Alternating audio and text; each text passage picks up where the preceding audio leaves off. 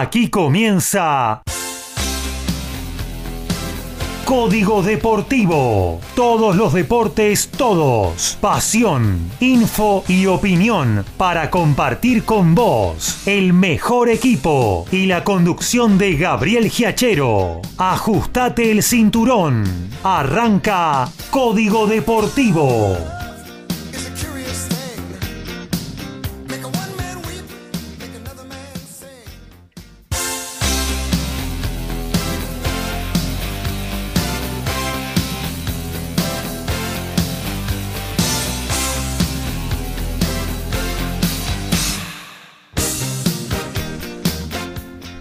¿Qué tal? ¿Cómo les va? Muy pero muy buenas noches. Aquí estamos arrancando la número 6 de Código Deportivo en este 2021 que abrazó este nuevo proyecto a cargo de quien les habla, Gabriel Giachero y este magnífico equipo de periodistas que son los que hacen cada miércoles y cada sábado el programa que usted quiere escuchar, ¿eh? con toda la pasión deportiva, info de todos los deportes y bueno, muy buena data para compartir con ustedes, agenda y todo lo que habitualmente le ofrecemos. Hoy vamos a estar como cada miércoles haciéndoles compañía deportiva hasta las 23 horas con buenas cosas para compartir. ¿eh? Tenemos tenis en vivo, hay NBA en vivo también, la primera fase de la Copa Libertadores, más todo lo que tiene que ver con el rugby, con el boxeo, con el automovilismo.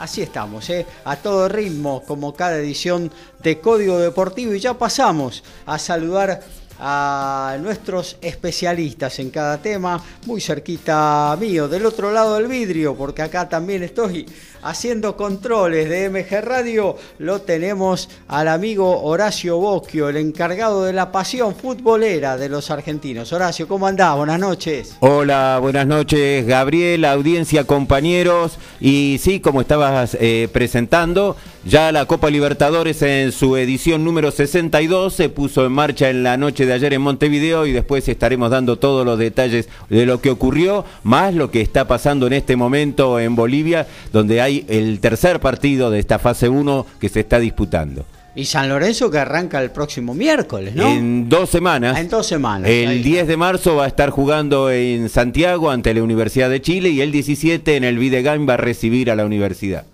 Muy bien, seguimos, eh, nos informa de rugby, es el que más sabe en la materia de la pelota ovalada, Alfredo González. ¿Cómo andás, Alfred?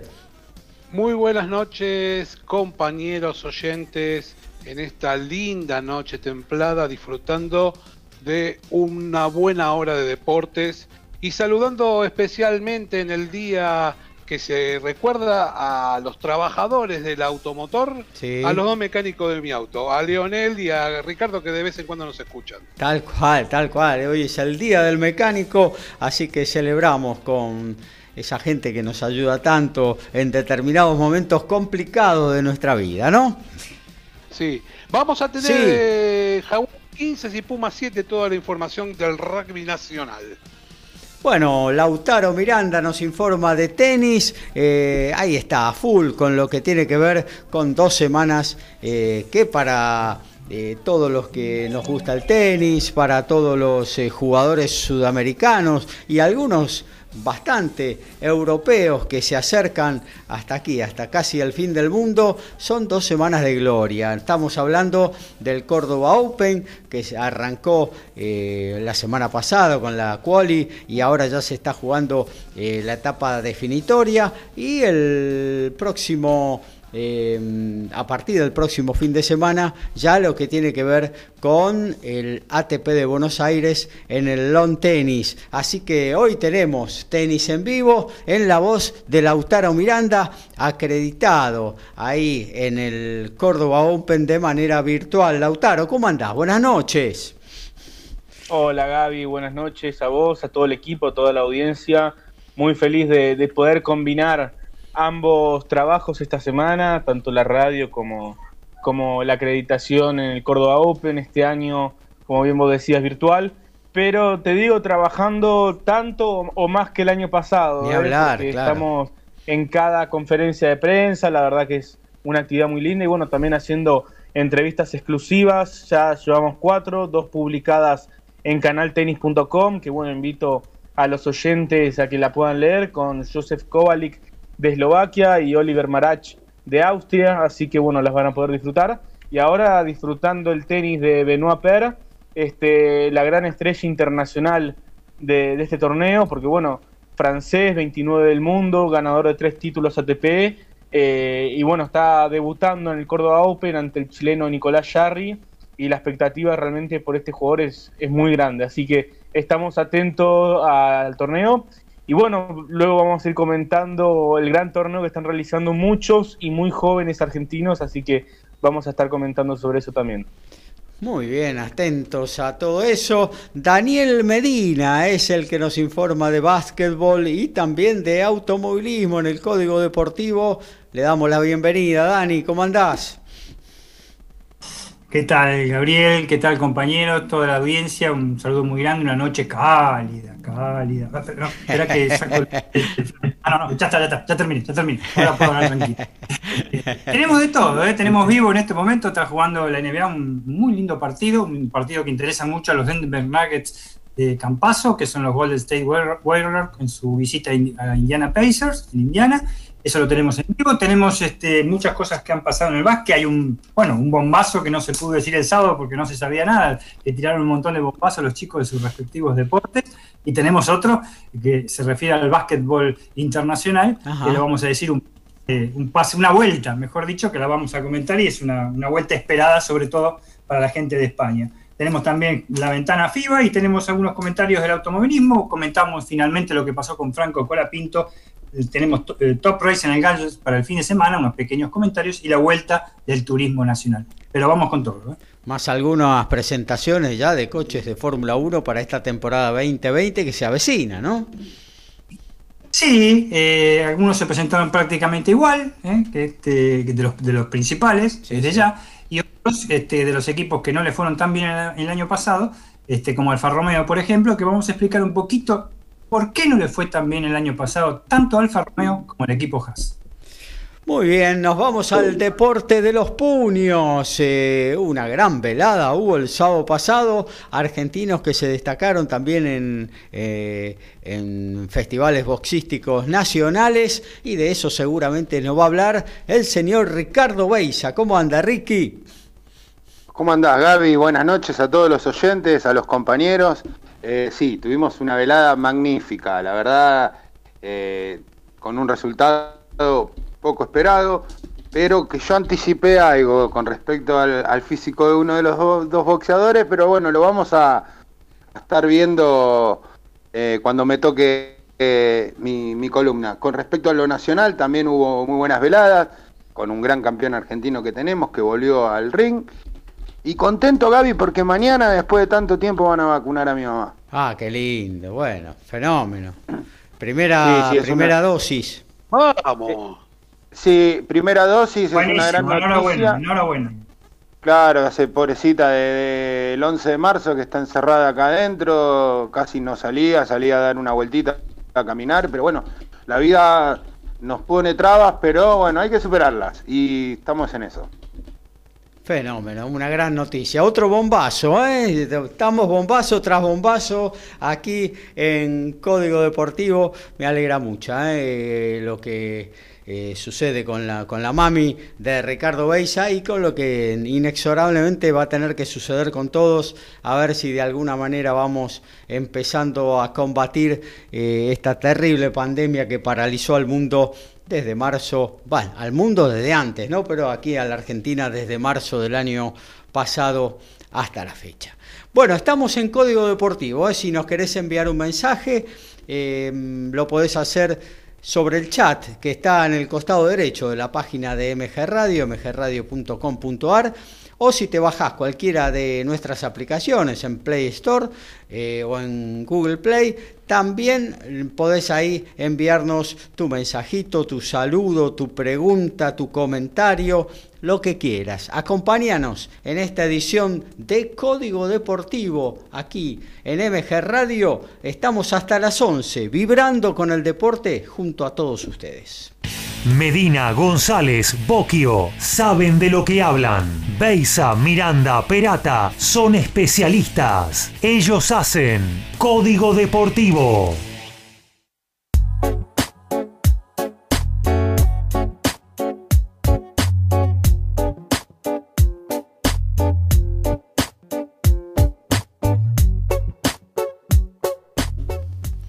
Bueno, nos vamos a meter en lo que tiene que ver con la pelota de fútbol. Decíamos que hay en vivo hoy eh, esta fase, la primera fase previa de Copa Libertadores, que ya se inició en el día de ayer. Obviamente que todos los datos los tiene Horacio Bocchio. Y en el Parque Viera, Liverpool le ganó sobre la hora a la Universidad Católica de Ecuador 2 a 1 con los goles de Fabián Dávila y Martín Correa sobre la hora. Juan Manuel Tevez había marcado para el equipo ecuatoriano. Hoy a primer turno en el Monumental de Lima, la Universidad César Vallejo igualó 0 a 0 con Caracas y ahora estamos en 42 del primer tiempo en el Ramón Taguichi de Bolivia. El Royal París está cayendo como local 2 a 0 ante Guaraní de Paraguay. Los tantos los marcaron Antonio Marín y José Florentín para el equipo que dirige Gustavo Adolfo Costas. Muy bien, también obviamente sigue su curso Copa Argentina. Eh, ayer hubo partido y creo que mañana también hay otro, ¿no? Sí, exacto. Eh, ya se está completando los 32 avos de final de la Copa Argentina. Ayer Lanús en la cancha de Arsenal de Sarandí le ganó 3 a 1 a Real Pilar. Mañana van a estar jugando desde las 17.10 eh, Huracán con estudiantes de San Luis. Y en la semana próxima ya hay tres partidos eh, proyectados, de los cuales uno, el que se va a jugar el miércoles, vamos a estar en el minuto a minuto, ya que van a jugar eh, Boca con Claypole. bueno, ya que viramos de la Copa Libertadores, del ámbito internacional a nacional, vamos a saltar de nuevo ahora al viejo continente, porque cuatro partidos de cuartos de final o de octavo de final de Champions League. Son cuartos, ¿no? Exacto, sí, cuartos de final. Eh, se jugaron entre ayer y hoy y creo que ya tenés los resultados, obviamente, ¿no? Sí, y los resultados eh, son los siguientes, perdón, es octavos de final. los resultados son el Borussia Mönchengladbach cayó como local 2 a 0 ante el Manchester City. El Lazio también como local 4 a 1 ante el Bayern Múnich. El Atlético de Madrid perdió 1 a 0 ante el Chelsea. Recordemos que este partido no se jugó en, Madrid, sino se jugó en Rumania. El Leipzig, como local, cayó 2 a 0 ante Liverpool. Em, y después tenemos el Atalanta, que en Bérgamo cayó 1 a 0 ante Real Madrid. Muy bien, y bueno, lo que tiene que ver con el fútbol nacional, hay fecha este fin de semana, va a arrancar este viernes, ¿no, Horacio? Sí, el viernes va a arrancar la fecha número 3 del torneo de primera división y a las 19.15 en el José María Minela, Aldo Civi va a recibir a Arsenal de Sarandí con el arbitraje de Yael Falcón Pérez. 19.15 también, pero en Florencio Varela, en el Tomaguelo, Defensa recibe a Patronato de Paraná con Andrés Merlos de árbitro y 21.30 en la Paternal Argentino Cibeles con Fernando Rapalini en el arbitraje. El sábado va a continuar 17.10 en Peña y Arenales, el puntero de su zona Banfield recibe a Colón de Santa Fe, ambos, ambos son punteros de gran comienzo, con Fernando Espinosa como árbitro. Mismo horario en Córdoba, Talleres y Newell Solboy, Facundo Tello Figueroa. 21 a 30 en el Videgain, San Lorenzo recibe a Central Córdoba de Santiago del Estero y Fernando Echenique como árbitro.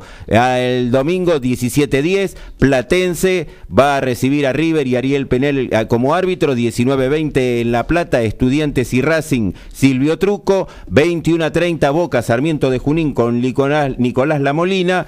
El lunes se va a completar la fecha 3, 19-15 en el 15 de abril, Unión y Lanús, Pablo Echavarría. 21 a 30, Atlético Tucumán Huracán, Nazareno Araza y Rosario Central en el mismo horario ante Godoy Cruz, Antonio Tomba, Diego Aval. Y tenemos tercer gol en la Copa Libertadores, minuto 45. Nuevamente Antonio Marín pone ahora Guaraní 3, Royal París 0.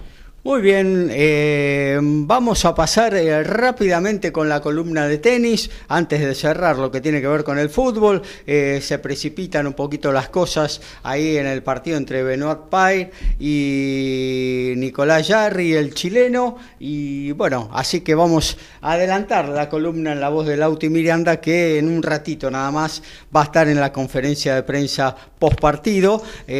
así que bueno, Lautaro, me imagino que lo tuyo va a circular preferentemente con lo que tiene que ver con este Córdoba Open en pleno desarrollo. Así es, Gaby. Este, bueno, saludar nuevamente a la audiencia, que ahí ya veo que, hay algunos mensajes, así que bueno, voy a estar respondiendo esta, la pregunta de Jonathan de Palermo en breve. Sí, un Córdoba Open que desde su llegada, que ha sido este, una oportunidad inmensa para un montón de jugadores, recordemos el primer año que Juan Ignacio Londero este, logró el campeonato, eh, ingresando por primera vez al top 100. Nunca había ganado un partido de TPE y, y, esta semana ganó sus primeros cinco quedándose con el título. Es decir, a ese jugador ya le cambió la vida y le está cambiando la vida a bastantes más porque en esta, en esta edición ya son tres los tenistas argentinos que ganaron su primer partido ATP. Estamos hablando de Tomás Echeverry, estamos hablando de Juan Manuel Cerúndolo y estamos hablando también de, de Francisco Cerúndolo, los últimos dos hermanos entre ellos, Francisco de 22, Juan Manuel de 19 años. Eh, que bueno, Francisco recibió una invitación. En el caso de Juan Manuel y de Tomás Echeverry superaron la fase previa, pero realmente este, son noticias muy positivas. Siempre se habla de que la competencia, el poder otorgar este, torneos nacionales en el primer nivel, ya sea Challenger o, ATP, sirve justamente para estas cosas, para que los jugadores locales acorten eh, el, duro camino que implica jugar Challengers en Estados Unidos o jugar Challengers en Europa. Eh, así que bueno, está, estamos viendo los resultados de ello. Eh, bueno, con respecto a Diego Schwarman, que claramente es la principal figura del torneo, es el, número uno, el primer cabeza de serie, va a estar debutando mañana eh, en torno a las 19 horas, este, como, como preguntaba ahí Jonathan en, los comentarios, lo hará ante Marco Chequinato, un debut realmente muy duro contra un ex semifinalista de Roland Garros. Si bien Chequinato está claramente muy lejos de ese nivel que lo llevó a vencer a Novak Djokovic en el Abierto de Francia, este, no deja de ser un rival de bastante entidad para un debut y sobre todo teniendo el antecedente hace dos años de la final del ATP de Buenos Aires en la que Chequinato venció por 6-1, 6-2 al Peque. Eh, ahora mismo está jugando el número 3 del torneo, el número 2, disculpen, que es Benoit Per, un tenista realmente muy interesante de ver, eh, porque tiene eh, mucha facilidad, mucha mano, este, tiene mucha facilidad para los drops, este, es un jugador mágico, como diríamos, de esos que quizás este, no, necesita una gran mentalidad para jugar muy buen tenis. Ni está Z arriba ni golpe, Nicolás Jarry, el chileno. Ni golpes potentes tampoco, ¿no? Porque lo hace todo con, con inspiración del momento, ¿no? Sí, así es. No, no es un jugador que destaque por la potencia, es un jugador que destaca más por la técnica, por, posicionar la pelota en ángulos difíciles. ¿Es mejor, este, ¿es mejor doblista que singlista, Peir? No, no, no, no particularmente. este, a veces suele acompañar en el dobles a distintos jugadores franceses, porque bueno, Francia tiene esa situación que tiene muchos jugadores de dobles, y a veces suele jugar porque él con un buen ranking de singles ayuda a que quizás un doblista que no está tan bien posicionado pueda entrar a un torneo ATP. Entonces suele jugar a veces por eso, pero en realidad este, su principal juego destaca en el, en el singles. Eh, déjame decirte también que otra de las atracciones del torneo va a ser Miomir Kekmanovic, jugador serbio, ex número uno junior, tiene 21 años y estrena entrenador en este abierto de Córdoba. Eh, no sé si han leído algo, pero su entrenador va a ser David Nalbandián. Fue una de las noticias bomba del día sábado porque tras su retiro en 2013 David este, se mantuvo bastante alejado. Bueno, Daniel nos sabrá decir que, que ha tenido mucha actividad en el rally, en el rally de Córdoba, en el rally argentino. Este, pero bueno, ha vuelto al tenis, lo ha hecho en su provincia y va a estar colaborando con Miomir Kekmanovic, este serbio muy prometedor, en los torneos de Córdoba, Buenos Aires y también en Santiago de Chile, es decir, toda la gira sudamericana. ¿Va a estar Este, después no- eh, en el resto de la temporada? ¿También se va a enganchar eh, David o hasta ahí llega? Bueno, David comentó que, que él siempre se, o sea, él siempre ha tenido bastante contacto de distintos jugadores para poder entrenar, pero él no, ya no, no tiene ganas de viajar este, Claro. todo el año, tiene, tiene familia y, y no tiene interés en viajar todo el año. Pero este Miomir Kekmanovic lo contactó y, y, y él le pareció una buena idea eh, meterse en estos tres torneos de prueba, quizás en alguna otra ocasión, este, quizás en la gira previa a Roland Garros se pueda sumar, pero no está pensado para que sea este, algo fijo. De hecho, Claro. ni siquiera está pensado para que se extiendan más allá de estos tres torneos. Es Claro. una colaboración puntual, este, ganar mucha experiencia para Kekmanovic y luego, eh, bueno, quedará ahí, habrá que ver cómo son los resultados. Seguramente, si la cosa va bien, eh, habrá una nueva oportunidad para ambos. Sabés que Eh, en- hay un par sí. de oyentes que bueno, nos dejan su mensaje en la página, buenos comentarios, Sergio de Nordelta, qué bueno que se puedan encadenar dos torneos de tenis en Argentina, es bueno para los argentinos y sudamericanos. Y Gonzalo de Pueyrredón, excelente que en Albandiana haya vuelto al tenis, un talento extraordinario, ojalá lo pueda transmitir como entrenador. Sí, la verdad, en mi opinión, y lo charlaba incluso con mi padre, David tiene muchísimo para aportar porque es un jugador que ha vivido un montón de situaciones. Este, bueno, ha estado en finales de Copa Davis, ha ganado un torneo de maestros en China, le ha ganado a lo que hoy se conoce como el Big Three. Federer, Nadal, Djokovic le ganó a los tres Sí. en el mismo torneo. Es el único jugador que ha logrado semejante cosa. Entonces, bueno, lógicamente estamos hablando de uno de los mejores jugadores este, de- del siglo seguro. Además, es muy respetado en el tour, es muy respetado también por chicos como Kekmanovic, que cuando eran más chicos y se iniciaban el deporte lo han visto, eh, lo han visto jugar y siempre destacan el gran revés que tenía David, un revés a dos manos este, que, que incluso hoy se lo sigue recordando, incluso la ATP lo sube en, en los highlights o en los recuerdos que hacen a veces. Entonces es un jugador que si bien no, no está este, normalmente en el circuito, sigue estando muy presente en la comunidad del tenis. Tal cual, Eh, tal cual. para cerrar Sí. un poco la columna, Sí. este, la verdad comentar que, que, bueno, ha sido un torneo muy fructífero para el tenis argentino con siete tenistas argentinos en los octavos de final, un número impresionante.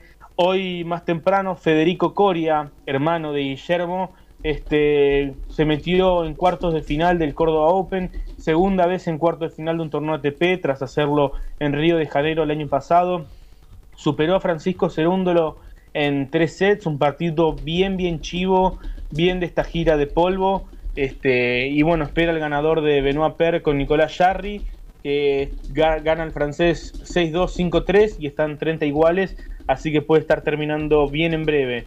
Este, el otro cuarto de final confirmado va a tener a Josef Kovalik, eslovaco él, este, que eh, ingresa a cuarto de final de un ATP por primera vez desde 2017, un tenista que suele jugar esta gira. Tuve por, por suerte una entrevista exclusiva con él y me cuenta que allí en su país este, suelen jugar, suelen crecer, perdón, jugando en esta superficie, por lo cual es muy común verlo a él y a otros compatriotas suyos este, en esta gira.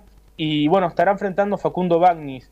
Facundo Bagnis que ya ganó cinco partidos en este torneo, tres de clasificación y ahora dos en el cuadro principal. El torbellino de Armstrong, como le dicen, y bueno, es una muy buena posibilidad para ambos eh, de alcanzar unas semifinales de ATP. Kovalik ya lo, lo ha logrado en dos ocasiones, Bagnis aún no. Este, aparte están muy cerquita, uno está, Ba- Kovalik está un puesto arriba de Bagnis en el ranking, por lo cual es un choque muy muy abierto y una semifinal de ATP lógicamente es un gran premio para ambos porque no, no les toca todos los días. Entonces, este es el panorama por ahora. Mañana continuarán los octavos de final.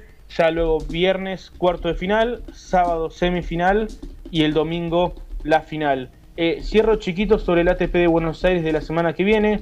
Se anunció el tercer y último invitado a la invitación que había obtenido Facundo Bagnis por ganar el pre-tournament Este ahora vendrá mm, eh, también Tiago Tirante, ex número uno junior de Argentina, eh, que bueno, es jugador Tenium, que es la empresa que organiza el torneo.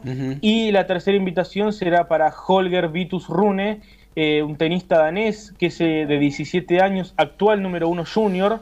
Y bueno, es la, la, invitación que siempre se suele hacer de manera más comercial. Hay mucha expectativa sobre Rune. Este, ganó Roland Garros en la categoría junior es un jugador que apunta un montón, este, es una gran promesa del tenis y va a ser su primer cuadro principal de ATP. Entonces es una apuesta del torneo a, que en un futuro quizás, este, cuando si llega a hacer lo que uno creería que puede llegar a ser, este, pueda volver al torneo para aportarle jerarquía. Así que bueno, eso es todo por hoy. Luego estaremos el sábado también ampliando un poquito más sobre el ATP de Buenos Aires, que vamos a tener la fase previa en marcha. ¿Ya terminó Peir, ¿Ya terminó y Jerry? No, va a sacar ahora Per eh, 6254. Así que bueno, cualquier cosita vamos a estar atentos. Y luego a la conferencia post partido a ver si, si llegamos con el tiempo y nos puede dejar alguna reflexión el tenista francés. Muy bien, gracias eh, Lautaro con todo lo que tiene que ver con el tenis, haciendo doble función, ¿eh? Porque a través de canaltenis.com está acreditado en el Córdoba Open, eh, ya se va a ir apenas termine el partido, si es que es ahora, dentro de un ratito, a la conferencia de prensa, de modo virtual, a la distancia, con lo cual quizás podamos tener en el aire de Código Deportivo alguna reflexión de alguno de los dos tenistas que están jugando actualmente, tanto el chileno Nicolás Yarri como fundamentalmente Benot Par, que está apuntando a ganar este partido. Actualizamos todo lo que tiene que ver con el básquetbol que se está jugando, NBA en la voz de Daniel Medina, y luego el fútbol, porque también hay Libertadores. Dani. Sí, este, ya estamos en el segundo cuarto, faltan 6 minutos 42 segundos. Golden State Warriors está superando 38 a 37 a Indiana Pacers. Stephen Curry es el, principal anotador hasta ahora con 7 puntos, mientras que Indiana Pacers lo manta Sabonis, ¿eh? el hijo del nieto de Sabonis, con 9 puntos, 6 rebotes y una asistencia, está descollando en el equipo de Indiana. Falta mucho todavía y recordemos que Golden State está octavo, es el que amenaza en un puesto de los play-in a los Denver Nuggets de Facu Campos. Y por la Copa Libertadores estamos en el entretiempo. Guaraní continúa ganando 3 a 0 al Royal París. Dos goles de Antonio Marín, el restante de José Florentín. El equipo de Gustavo Costas eh, va a enfrentar al boliviano la revancha el próximo miércoles en el horario de 21 a 30. Somos pasionales, tenemos buena onda y también nos calentamos. Sumate a Código Deportivo. Somos como vos.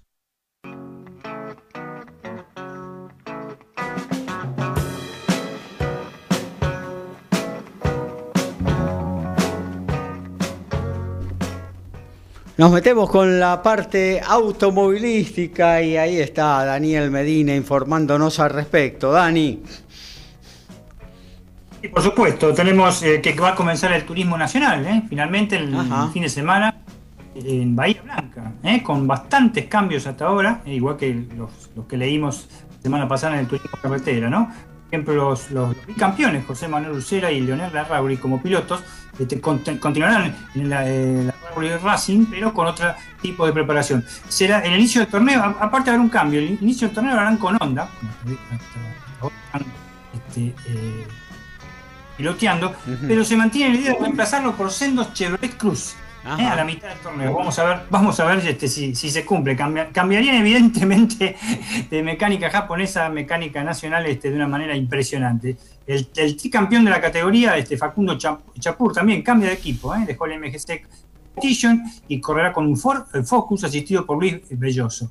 Eh, tenemos, también el Jeter Racing, que no va a correr, ¿eh? que es un equipo muy, muy importante, en el cual Carlos Okulovich no va a tener actividad porque se va a dedicar completamente al turismo carretera.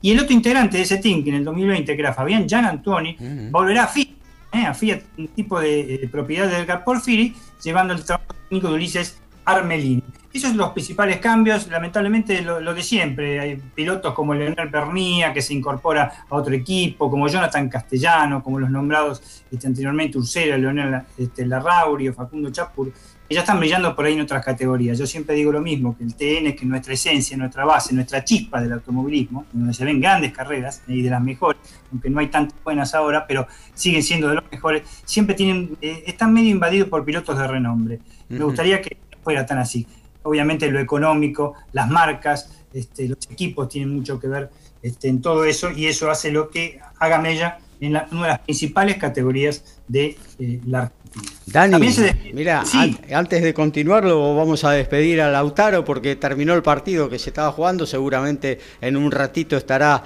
en conferencia de prensa y bueno, creo que tiene para informarnos el final del partido que se estaba jugando, que es el último del día, creo que es el último del día, eh, en el Córdoba Open, Lauti. Sí, Gaby, así es. Sí, eh, concluyó la jornada. Bien digo, eh, sí, ganó Benoit Per, fue 6-2, 6-4. Muy buena presentación del tenista francés, que, bueno, es una de las grandes figuras del torneo y felizmente para la organización logró avanzar. Ahora enfrentará a Federico Coria, este, que bueno, tienen un antecedente bastante agradable para el rosarino, porque jugaron en Roland Garros y fue victoria del argentino en cuatro sets. Así que bueno, tendrá seguramente aquel enfrentamiento en la cabeza, aunque bueno, ahora le toca hacer de local a él, porque en Roland Garros el local fue Per. Este, y bueno, este, han, han ganado ambos muy buenos partidos. Soy Per enfrentó a Nicolás Jarry, que si bien no viene con buen ranking, porque estuvo 10 meses suspendido debido a un doping, este, sigue siendo un jugador muy peligroso, tiene un ranking absolutamente mentiroso.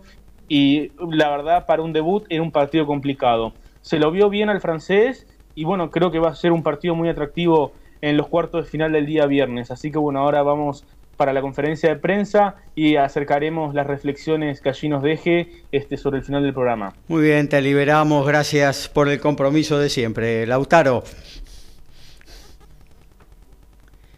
No, muchas, muchas gracias a vos, Gaby. Y seguimos entonces con lo que tiene que ver con el automovilismo. También se define el Top Race este fin de semana, ¿verdad, Dani? Se define un top race que ni vos ni yo creo que no es nuestro favorito, pero es una carrera artística, por supuesto, es una categoría, una categoría que tenga 12, 13 autos, 13 autos por presentaciones, me recuerda, yo creo que tiene más valía lo del oyente que dijo de los autos de masilla. ¿eh? creo que reuníamos más, más autos, este, Gaby. Este, y mucho mejor ese espectáculo. Pero bueno, es una opinión absolutamente personal. En el circuito número 8 de Oscar y Juan Galvez se define este domingo, recordemos el campeonato, Matías Rossi que va por otra corona, con el Toyota Camry, tiene 141 puntos, allí hicieron los, los descartes, cuatro victorias tuvo. Diego Azar con Chevrolet Cruz tiene 136 puntos, muy, muy cerquita, muy distinto esto a Super TC 2000, con tres victorias. Y Franco Giuliano con Mercedes-Benz, que tiene 119 puntos y una victoria. Ya, les digo, se presume como máximo un parque automotor de 14 autos vos sabés que lo cubren con esa otra categoría que, los rellena siempre, ¿no? En cualquier momento ponen bicicleta para correr. Pero este, eh, ojalá que den un buen espectáculo, porque realmente no, no, no, es una categoría, no es que no, no, no, no me gusta, no me gusta que, haya tan pocos autos. Claro, claro. Que sea tan promocionada, por otro lado, ¿eh? Eso es lo que más, lo que más me entraña. La segunda carrera del turismo carretera, que se va a desarrollar este, en la semana del 6 y 7 de marzo del 2021, tiene la particularidad, ya vimos el fin de semana este, que hubo, que realmente eh, fue lo más emocionante que, hemos visto en mucho tiempo con el triunfo de Agustín Canapino, ¿eh? el triunfo que, querían todos, creo, ¿eh? el triunfo que querían absolutamente todos, este, de punta a punta, en una carrera como en la fila india, como digo yo, pero con Josito de Palma y con el tubo Gini presionándolo, y que realmente si hubiera estado el padre vivo, como decía este Agustín, no lo hubiera dejado ganar. Primero porque cómo se arriesgó en el relanzamiento de un Pace Car con Josito Pano. No aflojaron, se aplaudieron como 12 veces, más o menos, sí que se quieren mucho los muchachos. Este, y lo mantuvo Agustín con, una fialdad absoluta y ganó una carrera de punta a punta. El, sinónimo de la carrera fue emoción, yo creo que para todos. ¿eh? Yo creo que para todos porque fue una pérdida lamentable en el turismo carretera. Para la próxima, este, aparentemente entre el 6 y el 7 de marzo va a haber hasta 2.700 personas se puede permitir. Ojo que ahora lo máximo cubos con el Super TC 2.500 personas. ¿eh? el aforo máximo eh, este, en las carreras automovilísticas argentinas desde obviamente el 19 de marzo pasado, ¿no? el 19 de marzo del, año pasado, en 2020, eh, con el tema del coronavirus. Por otro lado, ya en la parte este, internacional, bueno, lo definimos porque el otro día lo teníamos casi como terminaba. Franco Colapinto terminó segundo en las cuatro horas de Bahrein, ¿eh? en, Asian Serie Le Mans, a, nada más que 454 centésimas. Increíble, increíble como recuperó en las últimas 12 vueltas sancionado con un stop and go de 45 segundos por tener más velocidad, ir a más de 80 kilómetros por hora este, en el box y realmente casi logra, casi logra este, eh, eh, el triunfo. De todas maneras, con un cuarto puesto, segundo puesto, tercer puesto y un segundo puesto final del sábado pasado, eh, desarrolló una gran este, carrera. Aparte, Dani, hay algo que resaltaron todo el ambiente automovilístico que se congregó en estas cuatro carreras en estos dos fines de semana consecutivos, que de las cuatro competencias, Franco Colapinto, él sentado en el coche, marcó tres pole positions, ¿no? O sea que no, no es eh, un dato menor en un piloto que no conoce el coche, se sienta y marca la, el, mejor, el mejor punto de partida, ¿no? Marcó la diferencia este jovencísimo piloto argentino, con tres pole positions, como decía diciendo, no, hubo, no hizo récord en la carrera, pero siendo de lo más veloz. En dos carreras recuperó, eh, eh, eh, tenía una desventaja de casi un minuto y medio o sea, casi una vuelta ¿eh? con los ganadores, este, y, no, fue por aflojar, sino que como estaban mal de gomas, los que iban primero, él estaba totalmente enterito, le metió con todo y realmente no en, las últimas tres vueltas lo pudo pasar, yo lo vi, tuve la oportunidad de verlo por YouTube y no pudo. Bahrein es muy embromado para un Fórmula 1, imagínense, imagínense, para una de la categoría de resistencia del PB2 es casi imposible pasar con esa velocidad que tienen muy pocos lugares de paso. Bien por, por el chico de Pilar, Lamentable en el sentido de que vos sabés que eh, eh, no va el equipo a las 24 horas de Le Mans. Sí va a ir el auto que salió campeón. El auto que salió campeón, este que es el, número 26 con el chino Jifei Ye, el mismo equipo de él, ¿eh? Ferdinand Hasbury y Binder, van a ir porque salieron, este, se consagraron como campeón de estas cuatro carreras, por dos carreras ganadas, un tercer puesto y un cuarto puesto. Pero es el único invitado y el único coche de este, de este equipo este, que va a ir, el equipo de los autos Gibson, que va a ir a las 24 horas de Le Mans. Eh, la última, la última, más o menos de las últimas, también la parte internacional. Ferrari en el año 2023, falta bastante, ¿no? pero en el 2023 presenta un hipercar. Se va con todo el Mundial de Resistencia porque la gente de Maranello quiere volver a ganar, hace mucho que no lo logra, muchísimas décadas, 24 horas este, de Le Mans. Y sería obviamente la nueva clase LMH, que es la clase este, hipercar. Y con respecto a eso del Mundial de Resistencia, te digo simplemente que, el WEC va a tener nada más que seis carreras. ¿eh? Se tiró para abajo Sebring, obviamente, las mil millas de Sebring, ¿por qué?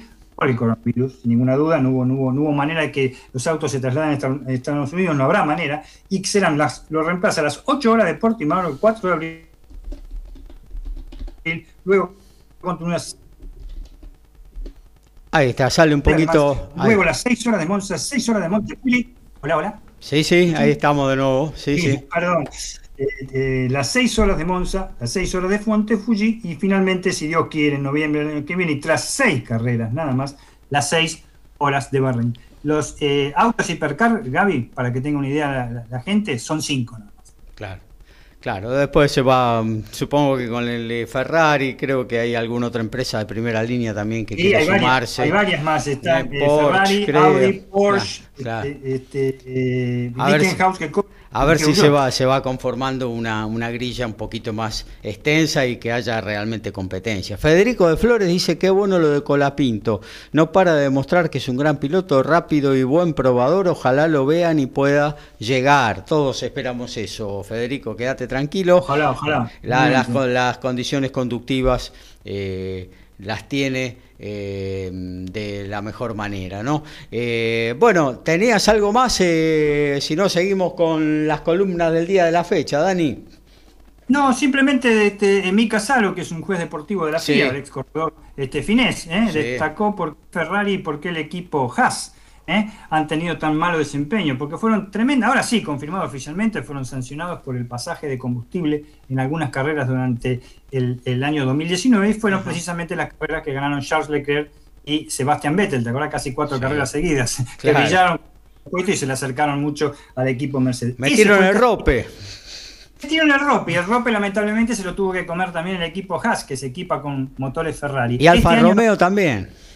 Alfa Romeo también, que dicho sea de paso, como hablaste vos al, principio, presentó su auto para el tema de Kimi Raikkonen, que es uno de sus principales corredores, eh, y, este, y también presentó el, equipo eh, Red Bull, el subcampeón mundial de constructores, el subcampeón con Max Verstappen, prácticamente el mismo auto, ¿eh? prácticamente el mismo auto, así que vamos a ver el tema, el tema con los Mercedes, que ya están rodando en Silverstone, ya están rodando en Inglaterra y bastante fuerte, vamos a ver cómo nos va en la próxima temporada de Fórmula 1. Muy bien, gracias Dani. A todo ritmo, info y opinión. Código Deportivo. Código Deportivo.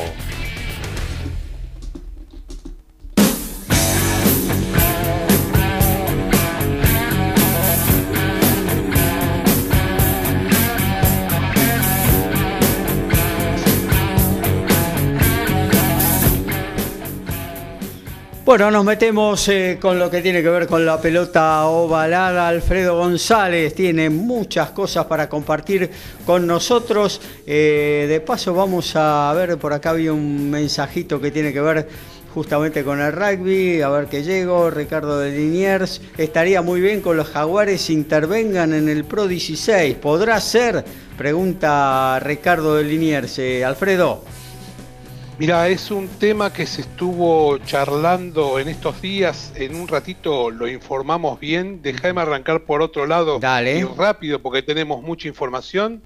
Y a través de las redes sociales, Jaguares 15 informó que dos jugadores del plantel, luego de ser hisopados, dieron positivo de coronavirus. El viernes pasado, Rodrigo Fernández, Rodrigo Fernández Criado y Juan Deró fueron los únicos del plantel positivos en un total de 43 jugadores. Ambos ya habían cursado la enfermedad en enero de forma sintomática, pero recibieron el alta epidemiológica y su posterior apto cardiológico. Ahora están aislados hasta nuevos estudios. El plantel sigue con los controles periódicos para llegar de la mejor manera eh, a la Superliga Americana. Recordamos que el torneo se va a jugar a partir del 16 de marzo y la semana pasada uno de los nuestros oyentes nos decía qué pasaba con Santiago Chocobares. Y finalmente este como bien decía el oyente la tenía clara eh, el muchacho. A partir del mar yo le decía que seguramente se vaya a ir a jugar a Francia pero no hubo por el momento ningún interés de los clubes supuestamente franceses tan interesados que parecían. Y el martes pasado empezó el entrenamiento con Jaguares 15 y ya es parte del plantel del oriundo de Rufino, eh, que está, se descartó la posibilidad de que vaya a jugar a los Blues Oakland. Una gran incorporación para Jaguares 15, ¿no? Una gran incorporación, un jugador realmente de nivel internacional este, que va, se van a dar el lujo de ver eh, jugar acá en Sudamérica. Por otro lado tenés eh, lo que recién decía el, oyente, ¿no? Que un medio de Irlanda eh, que se llama The 42 sacó una nota y afirma que Jaguares está en tratativas con el Pro 14 para que en las próximas temporadas sea parte del Pro 16 y de esta manera se sumara a los equipos sudafricanos. Como sabemos, la franquicia argentina no pudo competir en ninguno de los torneos del Sansar y hubiera muchos rumores, este, con Nueva Zelanda y Australia con los torneos domésticos y con Sudáfrica jugando en Europa, Jaguares ahora juega lo que se denomina la Superliga Americana. Pero según el medio irlandés, Jaguares se sumaría a los equipos sudafricanos y haría de local de en Bilbao, España. Si se aprueba la inclusión, Jaguares eh, no sería de inmediata su incorporación, llevarían, calcula que alrededor de dos años para que se concrete. este, uno de los, eh, eh, de los interesados en, en que participe es la empresa CBC que compró el 28% del Pro 14 y están interesados en la, en la que, expansión del torneo y Jaguares sería una buena posibilidad. Ahora bien, habría que, estamos cortos de tiempo, se habría que considerar muchas cosas. de Jaguares en Europa. Yo te voy a tirar algunos títulos y estaría bueno debatirlo, pero la verdad que no tenemos tiempos. Por ejemplo, si hay fronteras abiertas, ¿conviene jugar el Super Rugby o el Pro 16? Eso es algo, me parece que a debatir. ¿Qué pasa con el rugby en la región si se va a Jaguares de acá de Sudamérica? Es la pata fuerte del, rugby acá en Sudamérica. Quedaría solitario, quedarían sin Argentina. Eh, ¿Qué pasa si se hace base de España? Los costos y las posibilidades de mantener un equipo en Europa, teniendo en cuenta que realmente en la UAR no hay un peso. Ya se suspendieron el torneo del interior y el nacional de clubes a falta de dinero. Eh, los jugadores top volverían a Jaguares, este, los organizadores quieren que, jueguen con sus figuras, porque eso representaría este, más dinero o con mejores... Eh, más promoción. Eh, más, claro, más, gente mirándolo por televisión. Claro. Este, y después eh, habría que volver este, al Super Rugby en algún momento. Yo creo que habría, bueno, esto es para debatir, debatir entre muchas otras cosas, eh, yo creo que la guardia es lo que más les conviene. Eh, Nueva Zelanda, Sudáfrica y Australia hicieron lo que les convenía a ellos, sin importar lo, que es el Sansar. El Sansar por el momento solo sirve para lo que sería el Cuatro Naciones y a nivel de clubes cada uno hace lo que le conviene. Claro que sí. Eh, claro, la, la, incógnita ahí es si Argentina con qué equipo se presentaría en este Pro 16, que sería Pro 17 a partir de la incorporación de Jaguares. Si con este Jaguares 15 que va a participar en la Sudamericana, con jugadores con un año más de rodaje seguramente, o si repatria a las grandes figuras ¿no? que formaron ese Jaguares que llegó a la final del Super Rugby. Eh, habría que ver estratégicamente qué es lo que le conviene al rugby argentino, si eh, formar y hacer crecer a esta camada de jugadores eh, o seguir apostando con los anteriores, ¿no? Y mira, creo que lo que van a tener que considerar que es importante, ten en cuenta que con respecto a la prepandemia, la UAR está recibiendo el 30% del dinero que recibía antes de que se genere todo este, todo este problema. Así que yo supongo que el plantel no va a poder ser el que era de calidad, por lo menos en su momento. Al menos que desde Europa se generen ingresos suficientes como para poder reincorporar a esos jugadores. La verdad que está complicado. Y para ir finalizando, comenzó en España el fin de semana pasado el torneo de Madrid de Rugby 7 International Tournament. Y los Pumas 7 tuvieron un arranque con una gran victoria frente a España 40 a 12. En el segundo partido del día, sábado, ganaron de forma ajustada a Estados Unidos 24-17. Ya el domingo el seleccionado argentino le ganó a Portugal 47 a 5 y luego más tarde venció a Kenia 21 a 7 en lo que fue una final anticipada, ya que los dirigidos por Santiago Gómez Cora volvieron a derrotar a Kenia, pero esta vez en la final 21 a 14 y de esta manera terminaron la competencia invictos. La segunda parte del torneo se jugará el próximo fin de semana y el momento de la premiación fue atípico, ya que Santiago Álvarez Furcade, jugador y capitán del seleccionado argentino, fue el encargado de colocar las medallas a sus compañeros. Y para terminar, el seleccionado eh, de semen masculino de Chile ya viajó a España para tomar el lugar de Francia con gran cantidad de contagiados por COVID para el Seven de Madrid. Los Cóndores en junio participan del repechaje a jugarse en Mónaco que otorga el último boleto para Tokio. Quieren afianzar el grupo con torneos internacionales. Esa es la información que tenemos en, esta, en este miércoles del rugby argentino e internacional. Muchas gracias Alfredo González. Actualizamos básquetbol y fútbol. Dani.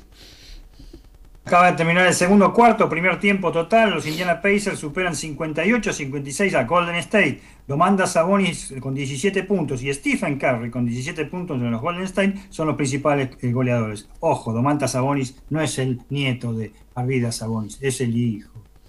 Y en 15 del segundo tiempo continúa ganando Guaraní 3 a 0, aunque el Royal Paría, a través del ingreso de Jefferson Tavares, ha llegado en varias ocasiones intentando descontar. El equipo paraguayo igual gana tranquilo 3-0 y se está jugando en 39 del primer tiempo en la Liga Colombiana. Independiente Santa Fe con el gol del tanque. Sherman Cárdenas le gana 1 a 0 a Boyacá Chico.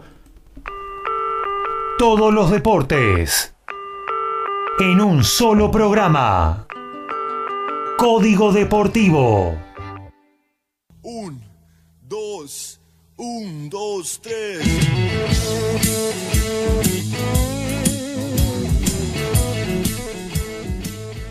Vamos a los puños, vamos al encuentro de Ricardo Beisa. Por ahí anda Ricky, está muteado, ay, se desmuteó y sale Acá. al aire de Código Deportivo.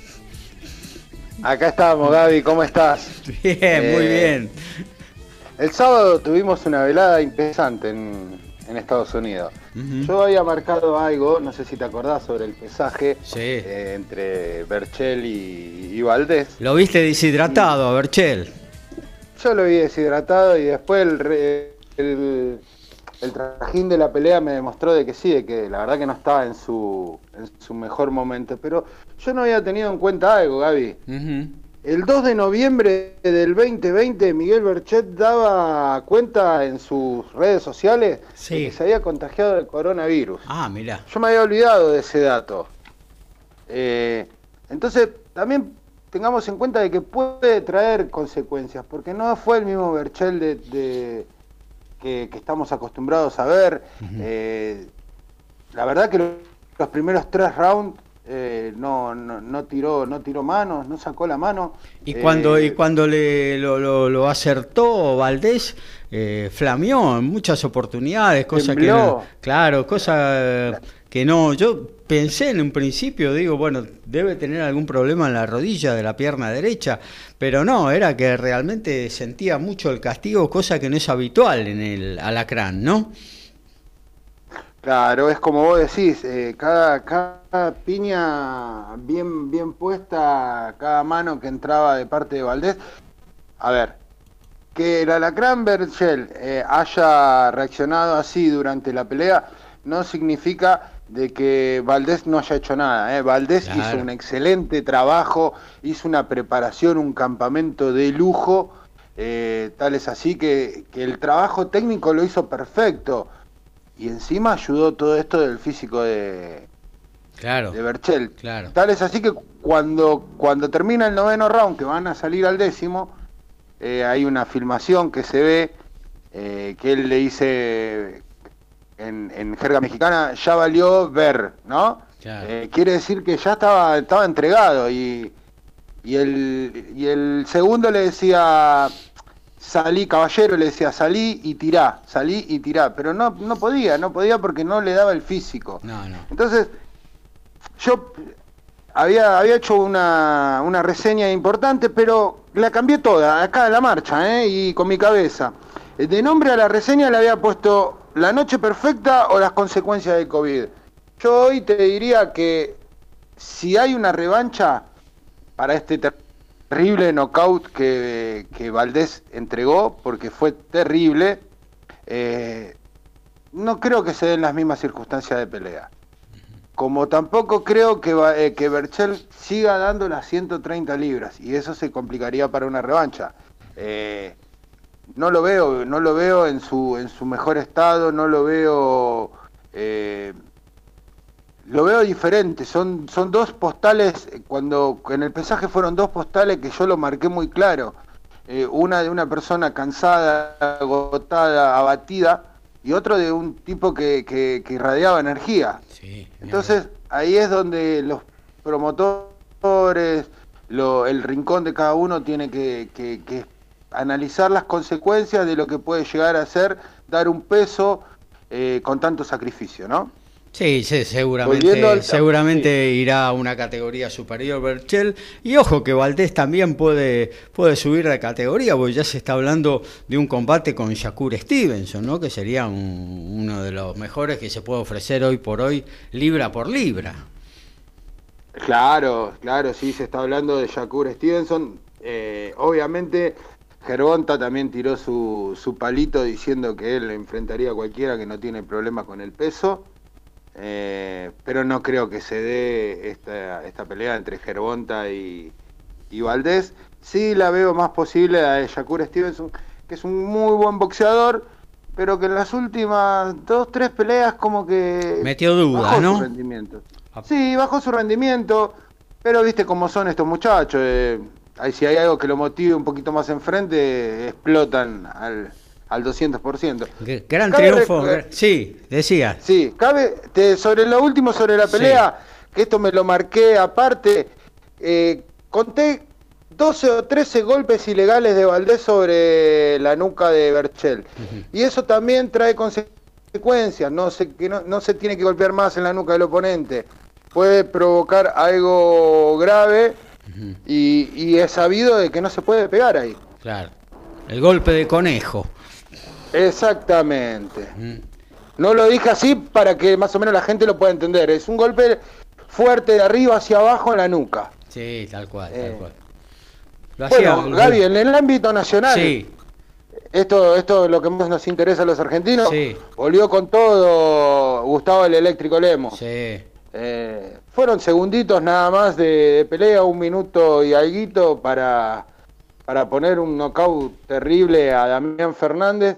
Eh, ¿Qué se puede esperar para la carrera de él? Eh, recordemos que tiene un récord de 26-0, 16 knockout. Ojalá que pase lo que se había pronosticado y no se pudo dar, que era una pelea contra alguien que peleó también el sábado. Eh, en Estados Unidos, que es Adrian el problema Broner, Sí. que ganó sin lucir y la verdad que no, no vale más decir eh, nada sobre él, porque la verdad que no es un gran boxeador, pero que en las carteleras se lleva lo suyo, 13 millones de dólares se llevó en, por esa pelea. Claro. 13 millones de dólares. Ujú. La verdad, un boxeador que no, no, no pondría ni 50, ni 50 guita, como decían los, los viejos, ¿no? Claro. Pero bueno.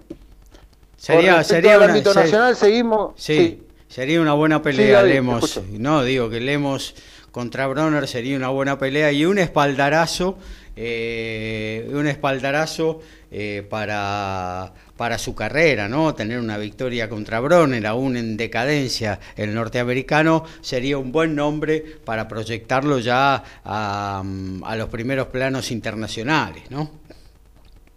O- obviamente, obviamente, el nombre de Broner eh, en los eh, periódicos, en los portales, cada vez que se nombra, eh, es leído. Eh, yo no sé si ya lo leemos para saber qué macana se mandó o para saber de su actualidad boxística, ¿no? después, recordemos que después del Chino Maidana fue, fue en decadencia total. Sí. Pero bueno, en esa misma velada de, de Gustavo Lemos, Sí, eh, Mirko Cuello marcó su tercer knockout en fila. Eh, derrotó a Facundo Huanque y la verdad que este chico que fue medallista de bronce en los Juegos de la Juventud, Juegos Olímpicos de la Juventud, eh, se las trae. Yo tendría, le tendría más, más confianza, seguir y ambos deberían irse a, a trabajar al exterior. sí, obviamente. Hoy sí, en sí, día sí. Hoy Sí, en día, ahí- ahí como lo tener- hablamos el otro Ahí van a tener buenos van a tener buenos campamentos y van a tener buenos contendientes y una buena manera de, de proyectarse. Acá lamentablemente, bueno, no, no, no, no puede suceder eso, ¿no? todavía estamos en veremos lo que anunció Osvaldo Rivero, o en realidad su hija, mediante la página de OR Promotion, sobre la apertura del Luna Park para el gimnasio diario de todos los boxeadores que se quieran Claro. acercar. Eh, todavía estamos en veremos, pero bueno. Bueno, Eh, algo, para, algo algo no- para cerrar. que- normal. algo para cerrar que estamos Co- cortitos de tiempo. Sí, dos, dos cortitas. Sí. Vuelve al ring Marcelino Lino No López. Sí, Esto va a ser en abril. eh, se va a enfrentar ante un eh, canadiense, Ives Ulises Jr., de 22 años. eh, y la otra es el durísimo debut que le va a tocar el superpluma Matías eh, Romero en tierras norteamericanas. Va ante el invicto. eh, perdón, es- está invicto el argentino, pero iría a Pitbull, Cano y Isaac Cruz. La verdad que esto va a ser el 13 de marzo y va a ser durísima porque el Pitbull es un bo- debe ser el boxeador que más golpes tira durante una pelea. Tal cual. Y es el segundo de ranking del mundo de la Federación Internacional. Bueno, gracias Ricky. Eh, Obvi- obviamente. eh, nos metemos ya en un ratito en lo que tiene que ver con el básquetbol. Últimos minutos de Código Deportivo. Gabriel Giachero y Dream Team hacen Código Deportivo.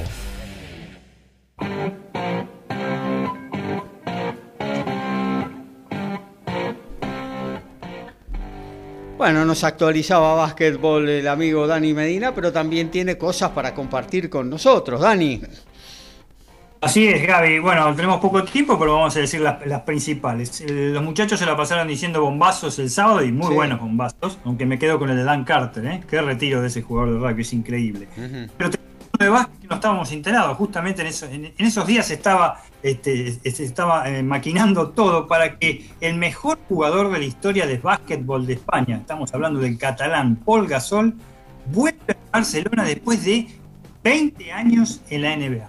Increíble, ¿no? Tiene 40 años, se fue a los 20 años este ala pivot, ahora tiene 40 años, como dije, vuelve al equipo que lo, lo- lo ca- lo catapultó a la cima, ¿no? Desde ya, no juega desde marzo del año 2019, lo anunció personalmente, y su gran objetivo son los Juegos Olímpicos de Tokio 2021 si se disputan, ¿no? Porque está en la alta consideración del técnico Escariolo, aunque Escariolo dijo que habrá que ver porque necesita muchos minutos.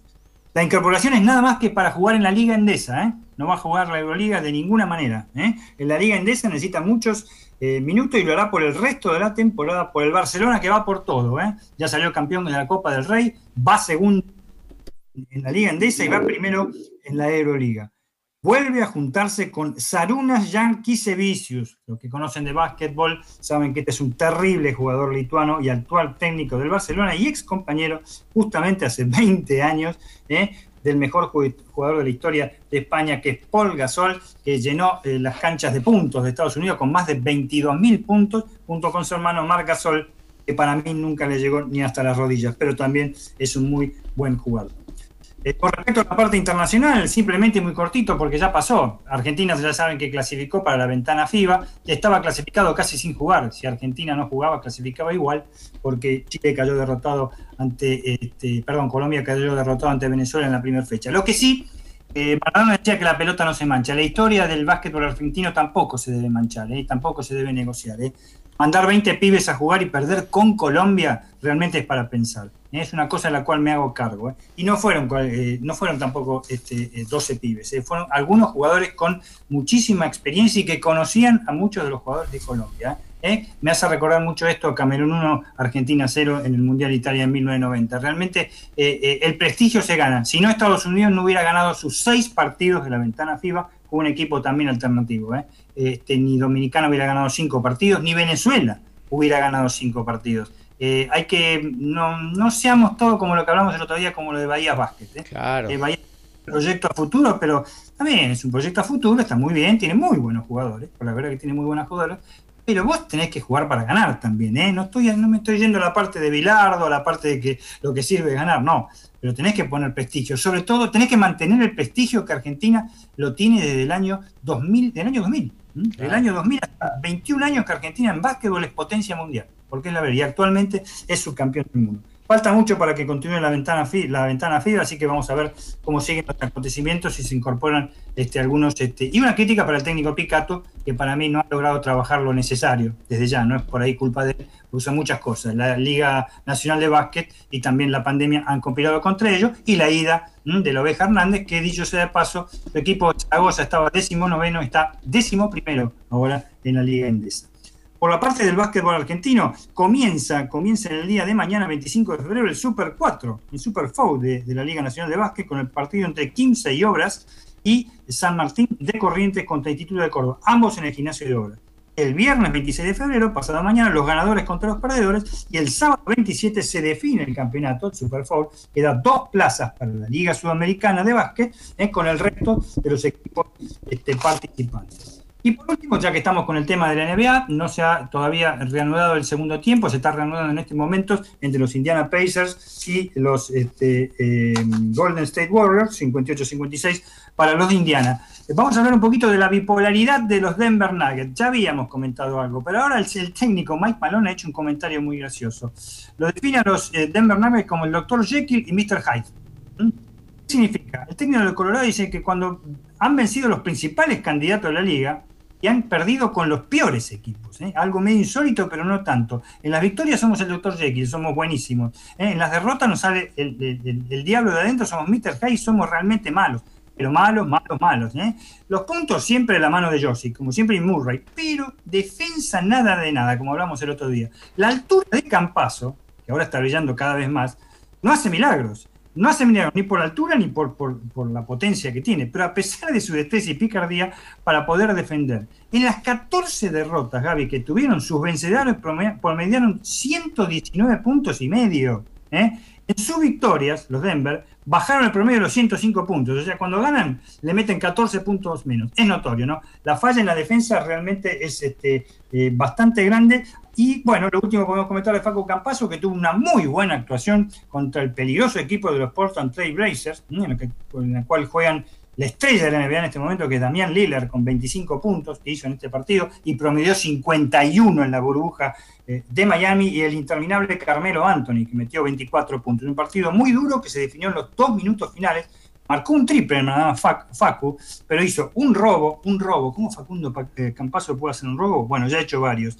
Ha hecho pases sin mirar, ha hecho cosas de caño, de, pasándose entre las piernas, eh, asistencias increíbles, y las estamos viendo, ya le dijimos, le dicen el crack, el crack paso, y realmente dicen un, dos, tres, Facu Campazo, dicen los relatores. Se están divirtiendo como locos, pero bueno, este, tienen que mojar en defensa porque si no, no van a clasificar. Y por último, en la NBA, si bien los Philadelphia en la, en la conferencia de este siguen este, dominando este, con 20 triunfos y 11 derrotas, se vienen los Nets de Brooklyn. ¿Y cómo se vienen?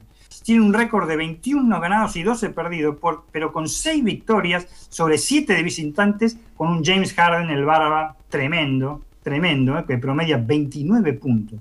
Su última victoria fue 127-118 el día lunes sobre los Sacramento Kings. Están segundos en la conferencia este y son candidatazos. Y ojo, a los chicos de Brooklyn le falta Kevin Durant, que entre lesionado, suspendido y coronavirus casi no pudo jugar. Más que ojo.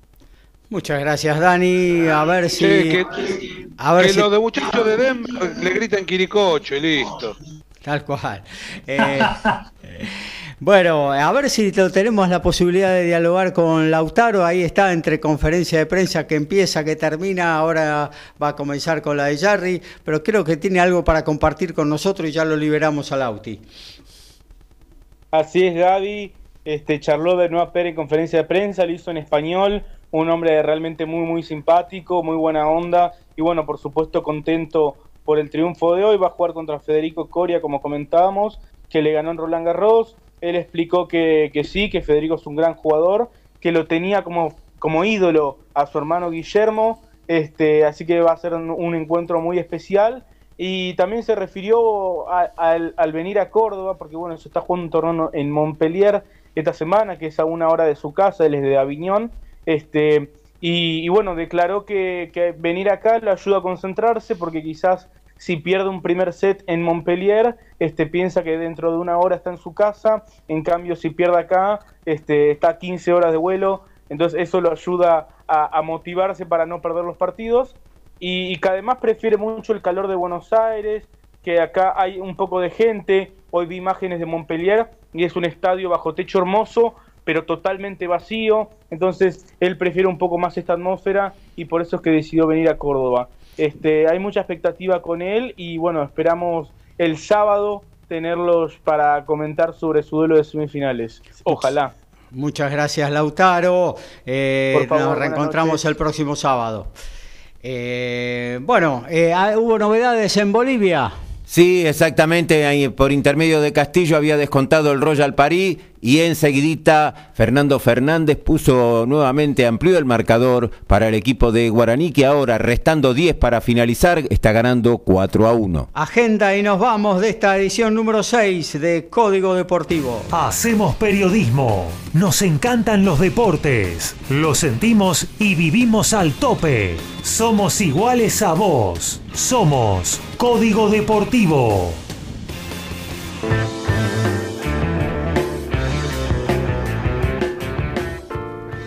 Arranca Alfredo González. Viernes 26, 16.45 horas por la Premiership, Sales versus el Exeter Chief de Facundo Cordero, que todavía no entendemos por qué no juega más seguido. Lo podés ver por ESPN Extra. Medina.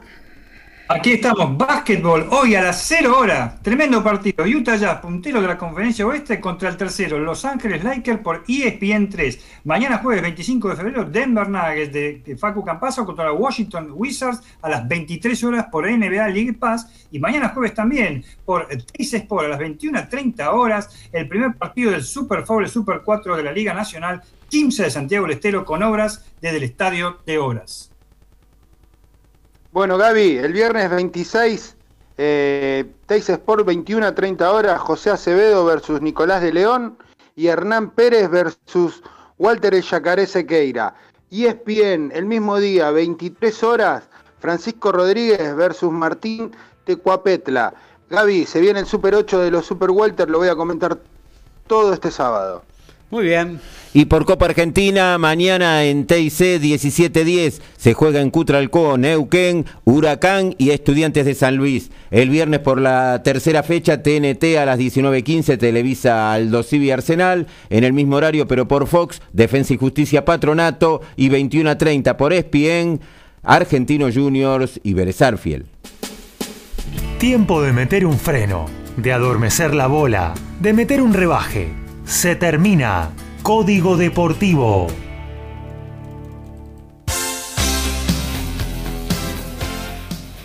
Nos vamos, nos despedimos, Alfredo, hasta el sábado, 11 horas aquí en MG Radio. Nos encontramos el sábado, vuelve el Seis Naciones y lo vamos a tener todo por Código Deportivo. Muy bien, gracias a todos por comunicarse con Código Deportivo. Le contestamos a Jonathan de Palermo. Mañana 19 juega Schwarman. Eh, Sergio Nordelta, Gonzalo de Pueyrredón, Emiliano de Urquiza. Cuando juega Campazo, lo acaba de decir eh, Dani Medina. Mañana 11 horas.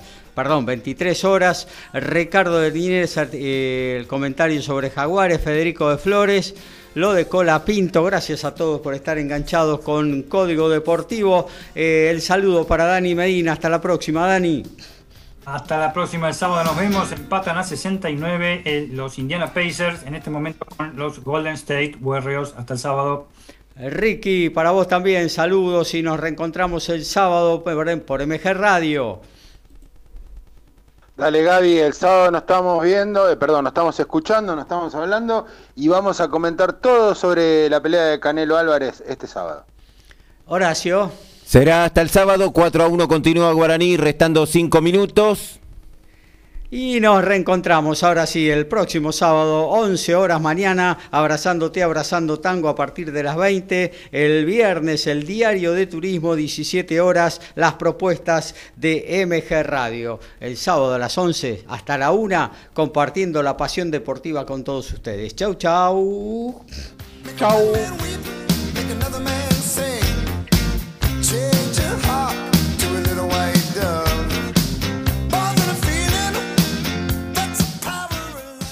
Desde la ciudad autónoma de Buenos Aires, República Argentina, transmite MG Radio. MG Radio.